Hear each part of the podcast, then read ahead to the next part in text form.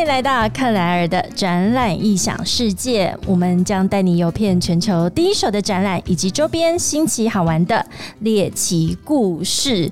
今天是六月一号，就是我有一种好像今年已经快过一半了，然后怎么会觉得今年过得这么的快？然后再回首算一下，就是疫情来之后已经两年快半，也就代表说大家没有出国也快。两年半了，我刚刚就在想说，以前这样应该会透露年龄。以前好像都是用笔友啊，或者是在 BBS 上面啊，然后跟对方先不见面。然后现在我觉得我很喜欢那种听这个人的 Podcast，然后就开始听他的声音之后，就想象他长什么样子。所以今天我们的来宾也是这样。我其实听了很多集他的 Podcast，然后今天终于跟他在线上相见欢。我们欢迎业务可送的杭特。自己拍手，自己拍手，自己自我介绍啦。呃，大家好，我是业务可颂的主讲人，我叫 Hunter。那今天很荣幸到这个地方接受克莱尔的访问，希望今天可以有我们双方可以彼此激出一点火花。让听众可以有一点收获，这样子是杭特的节目叫做业务可颂，而且刚刚一开始的时候我还问了一下，哎，杭特你为什么会取这个名字？哎，先从你的那个为什么会做 podcast 开始谈起好了，因为我看你的你也是周更对不对？然后做到现在也已经快将近百集了。先讲我为什么想做 podcast，因为其实在我差不多是二零二零年底开始录的啦，那个时候。或是想说，嗯，想要做点工作以外不同的事情，因为那时候也疫，因为疫情嘛，我没有办法出国去旅行。对。那在家的时候，我想说，嗯，我要做点不一样的东西，嗯，然后给自己留下一点所谓的生活记录啦。那 Podcast 的这个，因为也差不多在二零二零年下半年开始流行起来。那时候我想说，哎，这个比起我打字。去留下一些文字记录容易多了，因为我只要用讲的就好了。是，大家投资也不用太高，我只要有一个还 OK 的麦克风，那我就可以把我想要说的东西说出来。那当时想说，我自己的专业是 B to B 的 Sales 的部分，所以我想说，那我就来讲我的日常工作好了。嗯哼，那也许会有人听到，会有人喜欢。那不知不觉录了也快一百集了。对我一开始其实是一周两更啦。嗯，然后后来觉得不行，因为太累了，所以 最后在今年就改成一周一更。是不是有时候会忘记自己的本业是什么？就是哎，当了 podcaster 之后，就觉得哎，我我我现在是不是好像以 podcast 为主这样？会哦，其实会哦。我觉得录 podcast 是蛮有趣的，尤其是当听众有来跟我互动的时候，嗯，那种时候我就觉得哎。嗯，我的东西有帮助到一些人，然后有一些好的 feedback，我觉得哎，这是我继续录下去的动力。这样，所以所以就像克莱尔的展览异想世界，我现在也是每周都很期待杭特在那个业务可颂上面会有新的更新。为什么我对他的节目的内容非常有？共鸣哦，哎，先讲说业务可颂，你一开始做 podcast 的这个起心动念，其实跟我的蛮像的。我是从二零二一年初，就是那时候也是二零二零一整年，就是都没有出国嘛，然后就想说，到底还要怎么样？到底还要多久？然后就是觉得我好像也必须留下一些东西。然后重点是，我觉得这个你一定也很可以感受。以前我们都是出国跟客户面对面，就像我跟杭特应该其实要在国外的展览碰面的。但是我们因为不能出国的关系，就是变成我们只能线上碰面。那你就觉得线上好像少了一点什么？所以我那时候在做 podcast，其实是很想要把客户，就是以前在展场碰到的这些人，哎，邀来我们来聊天。啊，我就觉得如果单纯只是聊天的话，不如我们来聊。以前展览的经验，或者说你现在业界里面的一些改变啊，然后你现在怎么去跟国外的你的买主去做沟通，所以我才开始做这个节目。所以我觉得跟你当初在做的那个一开始的动机好像有点像。嗯，对了，我们都是希望跟别人有所连接，只是我想要连接的对象是比较像是陌生人。对，因为我希望就是可以开拓一些新的。关系，嗯，那反而不会是我的客户，因为我的客户大部分都是外国人的，我讲中文他们也听不懂，对，所以，所以对，所以是有一点不一样，但起源都是我们想留下点什么，对。那你说你是做 B to B 的 sales，代表说你刚刚讲说你想要连接的是陌生人，那你觉得这些陌生人，你当初所设定的陌生人，你有想象他们的轮廓是长什么样子吗？因为要对你这个议题或内容有兴趣，他其实。也要有先听得懂你在讲什么。当时其实会这样做，就是因为我在 B to B 这一块我做了将近十几年了。嗯，那而且我做的其实是 B to B 的外销，也就是说做商业开发的部分，就做陌生开发了。那我一开始在做的时候，其实不知道自己在干什么。那过了几年之后，哎，我懂了，我知道在做什么了。嗯，所以我知道这样的经历在。新人要进入这个产业的时候，一定会遇到，而且很遗憾的，其实网络上很少很少这样的资讯，几乎没有。所以我想说，哎，那这样的话，我也许可以用我的资历、我的经验来分享给，哎，真的想要进入这一行的人，他们可以有一个可以参考的地方。嗯，所以这是当时想要我的主要的主打目标群啦。哎，你完全打中，你知道吗？我现在都把我那个新进的业务，我说你们先去把亨特的。业务可颂听过一遍，真的吗？因为我觉得你已经把我，我觉得只有我还不用付学费给你，因为 你已经帮我把，因为你把 B to B，而且你说你是做外销的，所以你们是以前应该是非常倚重展览这件事情去做业务的开发。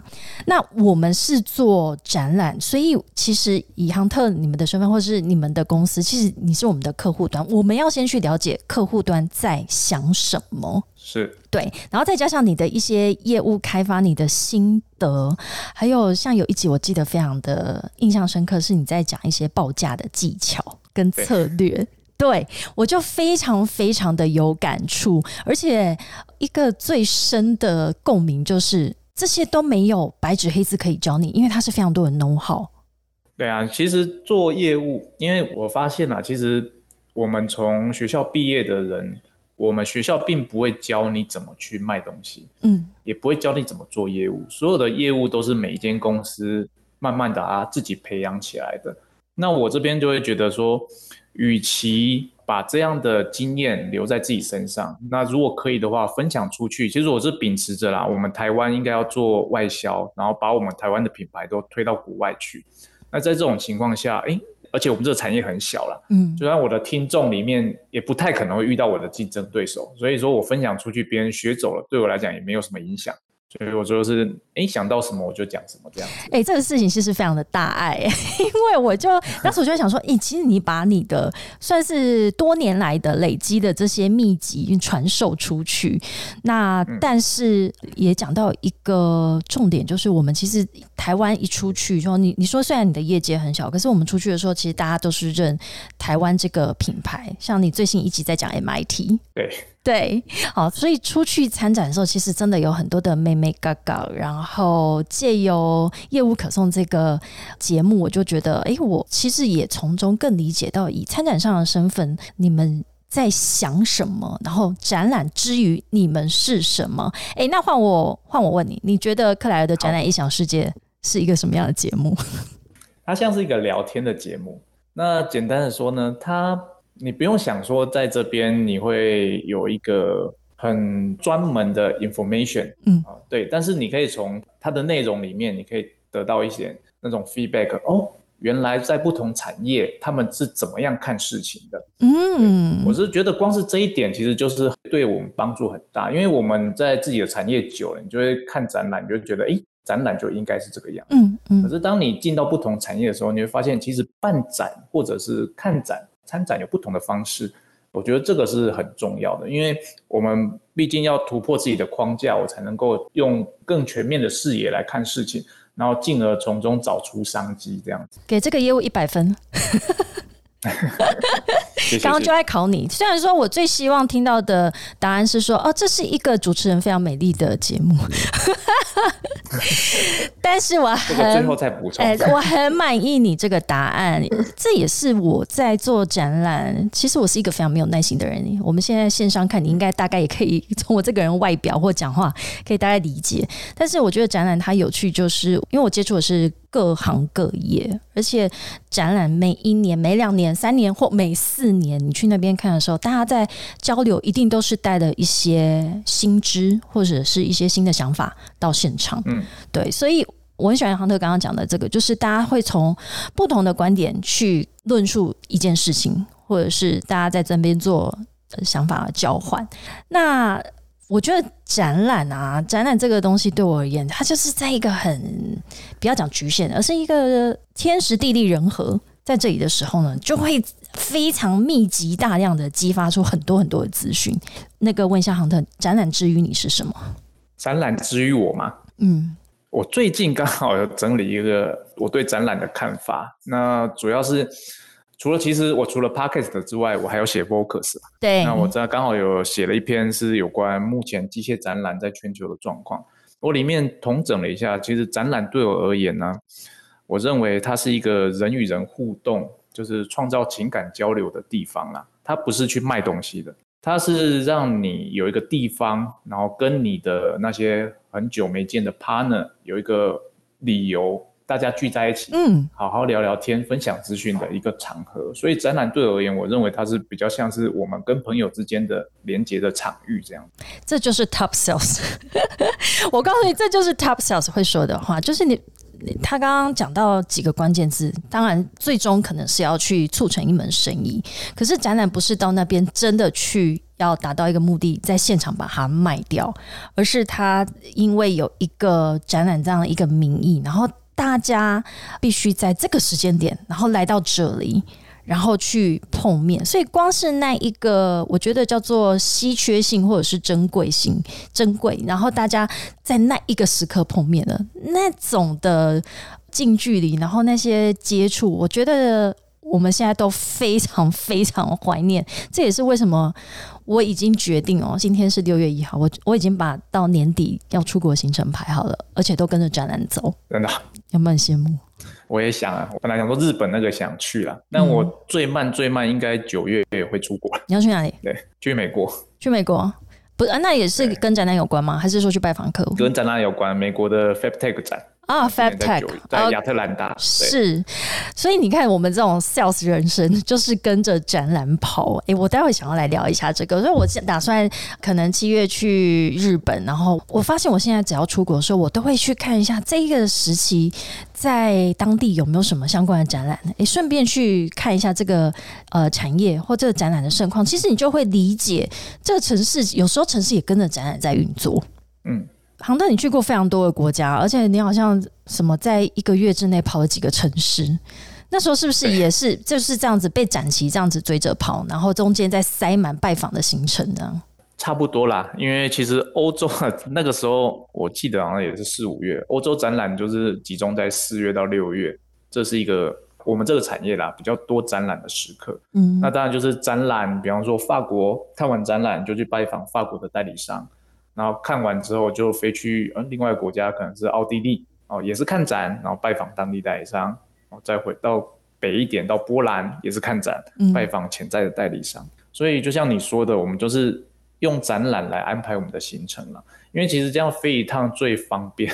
对，就是你不用看展跟拜访客户把它拆开，你就是纯粹的就是哎拉在一起。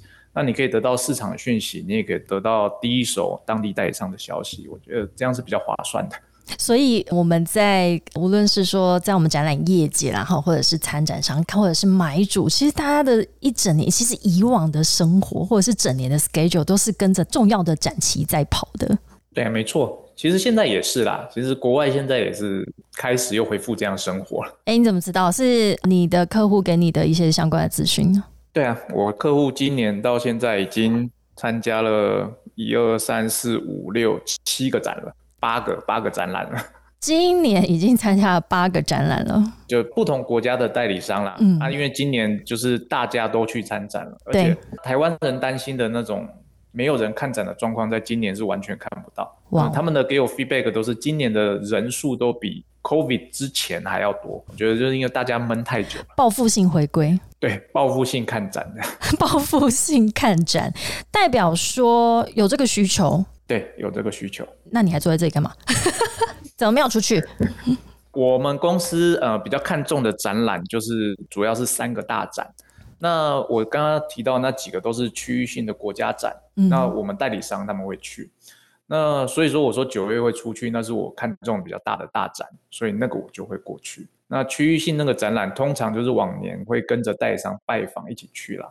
那也没料到说他们今年展览会这么的热烈，所以事先并没有安排到这样。OK，好，所以其实是因为展览就是看人潮嘛，哈，然后人潮就是钱潮，所以原本我们预期的可能今年在二零二二年的时候，可能台湾目前的状况，你你要去想象国外的展览会是什么样子的热络，其实当地人就直接告诉你，现在整个爆发，然后报复性看展或参展都是。比甚至比疫情之前还要对还要热闹 对，那你看看这样不去怎么行？我也是觉得已经闷坏了啦。然后这两年无论是台湾自己内部的展览，或者是说你看一看国外展的线上展，就是觉得好像烧不到痒处，有没有这个感觉？线上展是完全烧不到我的痒处。就是那种痒的感觉，有没有？就是无感。对，真的就是无感。因为主要是我知道大家线上展的用意啦，其实就是你想要没有实体的时候，你有主办方也有办法，就是留住这些展商嘛。所以他一定要想出一点方法，让你觉得哎有意思。嗯。可是我觉得以目前的技术或者是时机来说。可能还不到那个阶段啦，因为线上展，我觉得在未来可能十年后有机会可以取代一部分或者大部分的实体展览，嗯，但是它要等到整个 VR 或者是 AR 那边很成功之后才有机会啦，否则的话，因为其实我刚刚讲了，我认为展览最重要是互动，对，那呃你如果没有办法与人的互动，或者是说你没办法真的去摸到设备的情况下，我觉得线上展它比较像是一个行路展嘛。对我而言，我就觉得我开行路就好了。对啊，就是说穿了就是在逛一个网站嘛，哦，然后只是这个网网站有没有够比较 fancy，或者是说它是用什么方式去做呈现呢？对，我想要聊一下，就是你刚刚提到摸到这个机器，或者是看到、听到，对于你来讲，它非常值得你花一张机票钱到现场，到飞到另外一个国家去决定这件事情。嗯，如果你问我的意见的话，我认为这是 yes，答案是 yes。那其实主要原因就是可能是产业别的关系。我们这个产业啊，因为设备毕竟是大设备嘛，嗯，大设备这个东西呢，其实你单纯的看外观，单纯的看规格，嗯，你其实看不出差别，嗯，你可以中国的、日本的、台湾的、德国，你摆在一起，规格全部长得一样，只是长相不一样，你没办法判断出它到底哪一个好。但是你在现场可以很直接的看到，就是说，哎，这个产品真的它的在工作运作的状况下是什么样子，以及接待你的那个人，就是他呈现出来的那个怎么样气息啊，或者态度，你觉得有办法判断说这间公司到底它的文化是怎么样，它有没有办法真的是把这个设备做好？所以其实实体展览有这个好处了。所以为什么我会我都会要求我的代理商说，如果可能，你就尽量还是要去参展，是，我会尽量的支持你。那为什么呢？因为我要让终端客人看到我的产品，嗯，哦，你不要只是看照片，你要看到这个产品，然后你就会知道说，哎，它好在哪里？这样，哎，这超有趣，举手发问，就是我们以为的，你刚刚讲说哦，就是假设把行度打开，然后各个国家然后同样的一款功能性的设备让它摆开，其实。从照片从外观，你说看起来是一样，那我就想到女生在网络上买衣服的时候，其实同一件衣服可能有好几个网页，哈，好几个网站都有在卖，外观看起来都一样，然后但是价位会不一样的时候，当你去选择。你要去选择比较一个高价跟低价，那我真的有这样的经验。我拿到手上的时候，它真的长得一模一样，但穿起来的触感就是会让我选择我要把它丢掉还是留下来，是这个概念吗？你这个举例蛮好的，这个举例蛮好的，对不对？男生跟女生的说法形容就是很不一样嘛。我以后会学起来，这个举例不错。是不是哦，因为我跟你讲，女因为女生的衣服其实是非常平价，或者我们现在又快时尚，我们就想追求一个一个嗯这一季穿不一样的衣服。但是它真的可以是一样是棉质，它可以是偏厚，然后夏天的时候把你闷在那边，好像在洗三温暖，或者是它是一个非常亲肤的，然后透气的，然后你穿了你会觉得哦，OK，我我决定再买同样不同的颜色。这个就是一定要有这个实体的接触，这也是实体展览的一个重要性。我可以这样说吗？对，其实就是东西看起来一样，但其实不一样。嗯，简单讲就是这样子。但是为什么我们一定要做这件事情？主要的原因就是，当我们已经逐渐在往所谓的高阶产品的路去走的时候啊，你一定要让客人知道说，诶，你。呈现出来的产品，它如果只是单纯的从规格上、从照片、从美观度来看，有些时候其实像那些中国很低阶的产品，它其实做的很好哦。嗯，其实中国很多公司它的 marketing 做的很好。对。可是呢，当你看到食品的时候，你然后以及说呃贩卖这个产品的代理商的那个感受的时候，你就会知道说，诶，嗯，确实我们家还是比较好。哦。所以在这种情况下，你就。不可避免的，你必须呈现你真正的东西给使用者看到，你就没办法去做线上的销售。我不是说线上销售不重要，而是说就变成说你两个要搭配了。你没办法，就是单纯的用线上或单纯用线下这样。或者说，我可不可以讲，就是当你在做最后最关键性的那个决定的时候，其实你还是会希望可以亲眼看到。但是，当你维持一个长期的关系，那可能线上的这个它就是辅助性的去搭配，让你去知道说，哦，它还有一些什么新型的产品，或者是有一些什么新的 announcement。对啦，线上其实对我而言，它就是一种广告啦。嗯嗯，简单讲是这样子。哎，我我刚刚有一点，我我很好奇，然后我也觉得很有趣。你说在现场的时候，那一个人的接待方式也会影响你决定这个产品够不够 qualify，或者是值得你去购买，这是什么感觉？其实这个很很简单，就是反过来说，就是当我在拜访一个新的代理商的时候，基本上从我进到他们公司的前一刻。开始我就会开始观察，然后我进门之后，他对待我的方式，通常就会决定我之后要不要跟这间代理商合作。好，你都怎么样被对待？但是如果是你去了，也很明显的就是他非常的渴望你的来到，嗯，他会甚至可能在门口隐隐期盼的等你过来，嗯，或者有些人他是更好心，他连下飞机之后的所有的接送都帮你安排好了。对，这种的他就是很明显的，他就是很想要跟你合作。那有的就是。你进到了门口，甚至那种门口的小姐都不知道今天有人要来拜访。嗯哼，那你跟他谈的时候，他也就是哦哦哦，好好，那我很想跟你合作，但其实你也知道，就是他其实并没有那种意愿。所以你从你对待人的态度，其实你可以很明显的知道说，这间公司到底值不值得信任。换句话说，如果在展览里面呢，当我们走进一个摊位的时候，里面的业务。他所呈现出来的那个态度有没有？嗯，如果是那种爱理不理的，或者是说他真的很真诚的在介绍他们公司，你一定会影响到你来看展的人，他想要对这间公司的印象嘛？是。所以说，就是回答你刚刚问题，就是这是很重要的一件事了。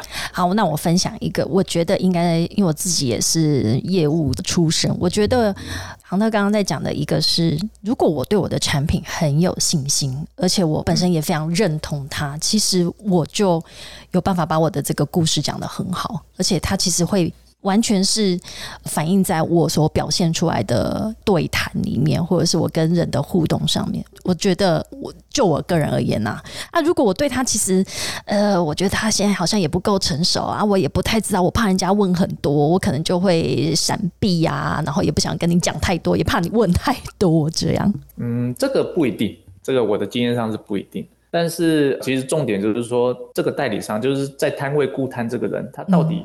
享不享受他目前的这个位置？嗯，因为有些代理商的去顾摊的，其实他他就只是被派来这边站着，真的是站着等到客户发问。但但是你会看到有些摊位他不一样，他每一个人他就会出去，哎，看到人经过，他是很热情的跟你打招呼，想办法引引你到摊位来进一步的洽谈。嗯，其实这个就是所谓的你有没有心在这上面。所以其实选代理商也很重要了啊！当然，展览也是一个教育代理商的地方。我们就是会在展览中跟代理商说，你该怎么样介绍这样的产品。那因为你有个实际的产品在旁边嘛，所以你就很容易的示范，对他让他学习，知道说，哎，我是怎么讲的。嗯，然后他就会把它学过去，然后他可能用当地的语言，他就会讲了。对，那我讲的点可能跟他的点会不太一样，但是他就会学到。我看我的观点，那我也会学到他的观点。基本上，其实当中一种双赢了。哎，这个航特，我觉得你真的是把你的不要讲到毕生所学啦，应该是说你的业务，你从什么时候开始热爱当业务？因为你说一开始其实也不晓得业务是什么嘛哈，然后也没有白纸黑字可以教你，其实都是要从做中学。我第一份工作就算业务了，嗯对我从毕业退伍之后，我那时候就是我不想当工程师嘛，因为台湾在机械系毕业的学生大部分都会进到科技业去嘛。嗯，那因为我很讨厌加班，那我就 我就所以我不想当工程师，我就第一份就找了一份类似业务的工作。其实那时候我也不知道我适不适合当业务，对，所以我找的第一份工作是应用工程师。那应用工程师其实骨子底它就是一个业务啦，哦，真的、啊，名称是工程嗯师。对，那做一做，我觉得，诶，我好像蛮有天分的，怎么说？你怎么知道自己很有天分？就是我可以比较容易取得客户的信任。嗯，那一来，而且我是那种我对我不了解的产品我不太会卖的人，所以我会很努力去了解我的产品。是其实有一种业务是他不了解产品，他也会卖哦，也卖的超好的哦。我不是，对我不是，所以我我必须去了解产品，那就变成演化出我的销售风格，是我会提供的是比客户懂得更多，所以我会提供 solution 给他。嗯那我觉得这样子做其实蛮有趣的啦，就是我可以帮助客户解决问题。那后来就是从国内业务做到转外销嘛，嗯就一路到现在这样子。诶，那你应该跟很多的，当然国内或者是国内外的这些客户都培养了很深厚的情谊，多年来。对啊，我其实我的很多客人，就是即便我换产业了，其实我们都还是有保持联络。哦，你是周中间有换过产业？有我换过产业，我第一份工作的跟现在这是我第二份工作了，我两个产业是完全不一样的产业。嗯哼，对我第一份工作在外商，对啊，这一份是在台商这样。但是你就是对于这个业务这一个工作内容，你觉得你是可以把它应用到，就算是产业整个完全翻转不一样，其实它的业务技巧是可以延续下去的。对业务的好处就是，呃，你学习到的技巧是你自己的。那不论你在哪一个产业，其实就算你今天，我今天真的是被另外一间公司 hire，它可能是完全不一样的产业，也可能进到消费性产品。我认为我可以很快的上手。我觉得这是因为我们业务学到的东西啊，其实它是转化成变成你自己的个性的。嗯自己的 knowledge，所以其实你只要了解那个另外一个新产业的动态或者是产业的文化，然后进而了解那个产品之后，你就很容易把你既有的模式给它套进去。对，当然你还是要做点修正啦，因为每个产业的文化有一点不一样。这样诶，这就是一日业务、终身业务的概念。啊，对啦，我也是这样觉得，我都跟同仁们说，我觉得业务是那个二十四小时，然后三百六十五天。嗯，这样讲的蛮好的，尤其是国外业务，你你是没有晚上的。对啊，因为你应该半夜要起来跟美国那边要康口嘛，对不对？哦，然后全球的时区又都不一样，但是其实你是做你你就说你不想加班，结果你现在全天在加班。对对对对，我不喜欢加班，但是我还是晚上会加班，因为职位不同了嘛，你看着你做事情的方式也就不一样。你不喜欢加班，但是你非常热衷于这样子的业务人生，这样说好了。因为我觉得，就是我如果可以帮助他解决这个问题，他可以卖出去，或者是解决他的问题，那他会快乐嘛？啊，因为其实我是我跟几乎所有的代理商，我都私底下都是朋友，对，那你自然而然你就会帮朋友多一点。那他当我是朋友，自然而然他为了我的业绩，他会为了帮 Hunter，我只要卖得好，Hunter 也会过得好，所以他也会帮我多一点。所以我觉得这是一种互惠的模式。那有些人其实他会很反对跟客户当朋友，哦，那对我而言，我觉得跟客户当朋友很好啊，嗯嗯就，是没有什么不好的地方。最后你看这两个 podcaster 一聊就聊到那个那个忘我了哈。最后两个简单的问题，第一个，如好果像离题了哈。没完全没有离题，这个仿纲都是唬人的啊！我放下，我根本没有问任何仿纲里面的问题。如果现在就可以让你飞出去，你会选择哪里？现在嘛，嗯，澳洲，澳洲？为什么？对，纽澳，因为我我纽澳那边，那是因为我啦，我纽澳那边刚好我这两年做一个组织的重整，所以我会过去。那如果不是因为这原因的话，我现在飞出去一定是选欧洲，因为欧洲现在是展览的期间，就是每周都有展览。嗯嗯嗯嗯，对。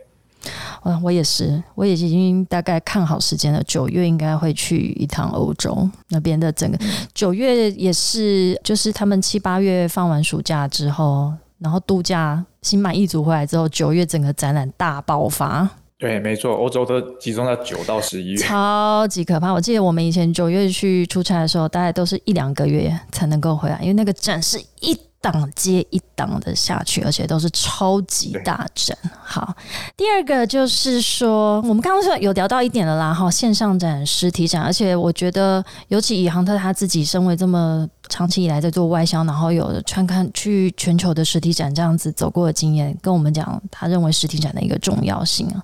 虽然线上展我们当然是非常乐见其成啊，当然最后再跟我们聊聊你对于实体展览现在如果还在犹豫，说我到底要不要出去，什么时候出去的这些参展商们，或者是想要去看展的朋友们，给给他们一些建议跟你的想法。我觉得。看产业，好，我现在就是分产业。如果你的产业是那种做零组件的或做零件的，你可能不一定要投资在实体的展览。那因为现在线上展览的部分，或者是 B to B 的那些 sales，其实对那些比较容易理解的小产品，它的销售上其实可能帮助更大。但是如果你是那种比较大型的设备，嗯，它是比较复杂一点，需要做讲解的这种公司，我建议一定要去参加展览，尤其是这我们已经闷了两年多，快三年了，在这种情况下，其实当国外你的竞争对手都已经去了，嗯，然后新的访客去看到他们之后。但是如果他这些客人没有看到你，嗯，你今年就在这个市场消失了，真的好可怕。所以其实你的潜在机会会损失非常的大。嗯，我们不要用台湾的状况来看国外，国外它就是已经恢复了。嗯，那在这种情况下，其实我们就是应该果断的投资下去，赶快下去。我们虽然说已经慢了半年，但不要慢了两年。对，哇，后面真的是今天的金句，不要因为这半年而把前面两年的这个些成本全部都一次都再见了哈。所以其实国外现在是完全恢复，那我们会因为这样子就真的没有被看见，然后就可能之后就看不见了。这边是补充，就是说一定会。那为什么一定会？基本上就是我刚刚提到的很多东西，你没办法从线上展现出你自己嗯真实的样貌，是，所以就变成说，当人家有看到你的竞争对手的东西，但是你可能规格跟竞争对手都一样，甚至你更好，可是他有被看到，他有去被摸到，对啊，你没有的时候，所以你就会评分上会变变得比较低。在这种情况下，其实你是很难去做竞争，尤其台湾。